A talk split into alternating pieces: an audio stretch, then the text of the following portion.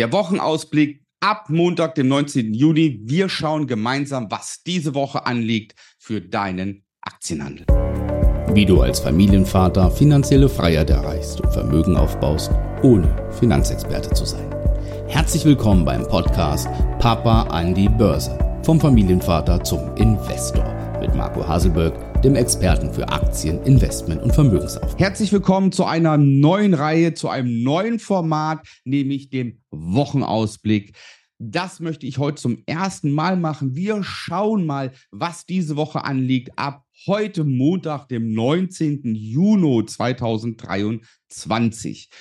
Nun, das Wichtigste, glaube ich, in dieser Woche sind einige Zinsentscheidungen der Notenbanken. Angefangen am Dienstag mit der Zinsentscheidung der Bank of China. Ja, also China wird die Leitzinsen, so wie es im Moment aussieht, wahrscheinlich senken. Sie liegen im Moment bei 3,65 Prozent und prognostiziert wird auf jeden Fall ein Senken der Leitzinsen. In welcher Höhe werden wir sehen? Was hat das für Auswirkungen? Nun, wenn die Leitzinsen in China gesenkt werden, hat das natürlich Auswirkungen auf dies, auf das Investieren der dortigen Unternehmen. Das könnte den Export, zum einen den Export der Eurozone, damit auch Deutschland erhöhen und natürlich auch den Export der amerikanischen Unternehmen, die nach China exportieren. Also insofern haben wir hier schon mal einen positiven Einfluss auf unseren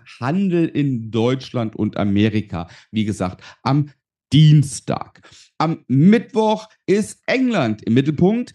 Wir haben die Daten der Inflation des Verbraucherpreisindex und auch hier soll es eine Verringerung geben, ähnlich wie wir es in Amerika haben und auch in der Eurozone.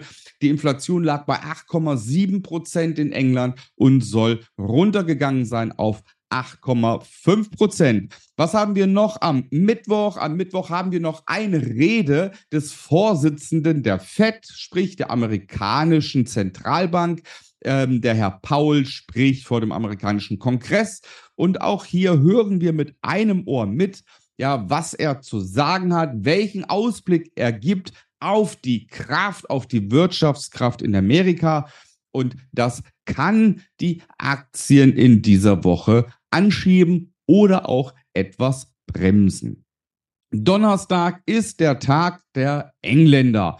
Ja, wir haben hier einige Sachen. Im absoluten Mittelpunkt steht natürlich die Entscheidung der englischen Zentralbank. Ja, auch hier haben wir nach China die zweite, ähm, ja, der zweite, die zweite Leitzinsänderung, die einen großen Einfluss auf den Aktienmarkt hat. Und auch hier wird erwartet, ähnlich wie bei uns in der Eurozone, dass die Leitzinsen angehoben werden von aktuell 4,5 Prozent auf 4,75 Prozent. Das liegt einfach daran, dass die Inflation in England mit 8,7 bis 8,5 Prozent noch sehr, sehr hoch ist und hier von einer Zinssenkung noch nicht gesprochen werden kann. Am Donnerstag wird auch nochmal Paul seine Anhörung seinen Vortrag im amerikanischen Kongress fortsetzen. Freitag, Freitag ist der Tag der Einkaufsmanager-Indizes, sprich PMI. Das sind die Purchasing Managers, äh, Purchasing Managers Indizes, ja. Und ähm, ja, die geben einen Ausblick, wie stark das Wirtschaftswachstum ist, auch in den Bereichen Produktion und Dienstleistung. Da haben wir einmal den äh, deutschen Einkaufsmanager-Index, der sehr, sehr spannend ist. Hier wird erwartet, dass er von 53,9 auf 53,5 runtergehen wird. Wir haben die Eurozone, da liegen wir auch so bei 53 rum. Da wird erwartet, dass wir auf 52,50 gehen und natürlich Großbritannien, England es ist fast eine englische Woche, die ansteht, ja. Und auch hier wird erwartet, dass da Einkaufsmanager-Index sich senkt von 55,2 auf 54,8. Was heißt das? Nun, solange wir mit dem Einkaufsmanager über 50 sind, was ja für die, für die Eurozone entspricht, können wir uns auf bullische Märkte einstellen. Das Wachstum ist noch gegeben, zwar rückläufig, aber wir sind noch über einer Kennzahl, die für den bullischen Markt spricht. Ähm, diese Woche liegt dann noch ähm, Leitzinserhöhung von Norwegen und der Schweiz an, die aber jetzt keine große Gewichtung spielen.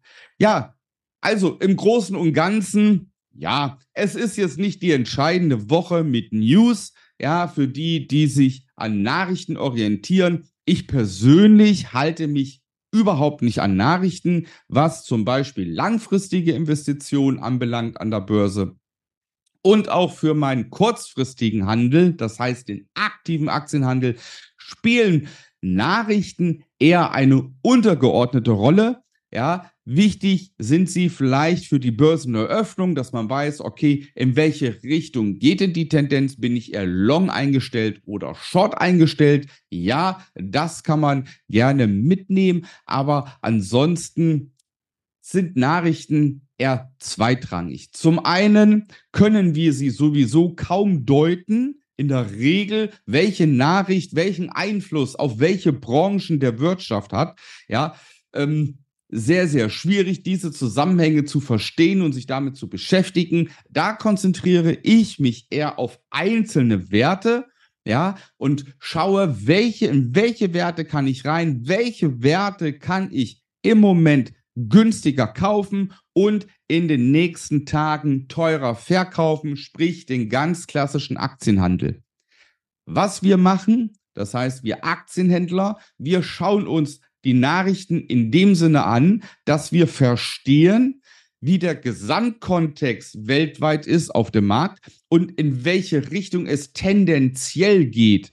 Ja, das heißt, ich nenne das Ganze immer die Großwetterlage. Und wenn man die Großwetterlage verstanden hat und weiß, okay, wir bewegen uns tendenziell in einem bullischen Markt, dann weiß ich für mich im Kleinen, im Aktienhandel, ob ich eher long oder eher short gehe und kann mich dann darauf konzentrieren, meine Aktien im Screening-Verfahren zu finden. Ich hoffe, das Format, diese Folge hat dir gut gefallen. Es geht jetzt nicht darum, Aktien zu finden, äh, Strategien zu besprechen, Regelwerke zu besprechen, sondern es soll dir einen kleinen Input geben, was die Woche anliegt, kurzweilig und knackig. Ich wünsche dir eine tolle Handelswoche, viele Gewinne, bleib erfolgreich. In diesem Sinne, dein Marco.